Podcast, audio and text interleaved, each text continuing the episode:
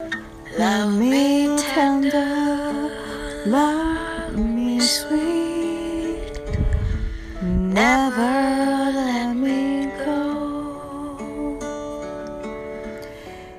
You have made my life complete, and I love you so.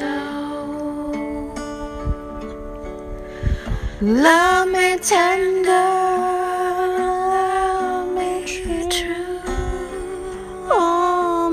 my dreams fulfill.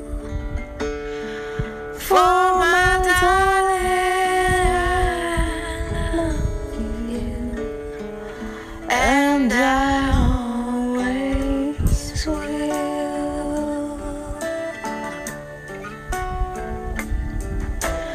Love me. 大家可以加入老师的英语学习群，跟我们一起玩着虐口语，还有来自全球各地的小伙伴一起结交口语搭档，创造一个非常好的语言学习环境，一直 speak English。OK，还有一些有关于如何通过美剧和英文歌来学习英文的资料，以及单词资料、视频可以分享给大家，赶紧来加我的微信吧。See you really soon and have a good day. Stay tuned. 下期再见，拜。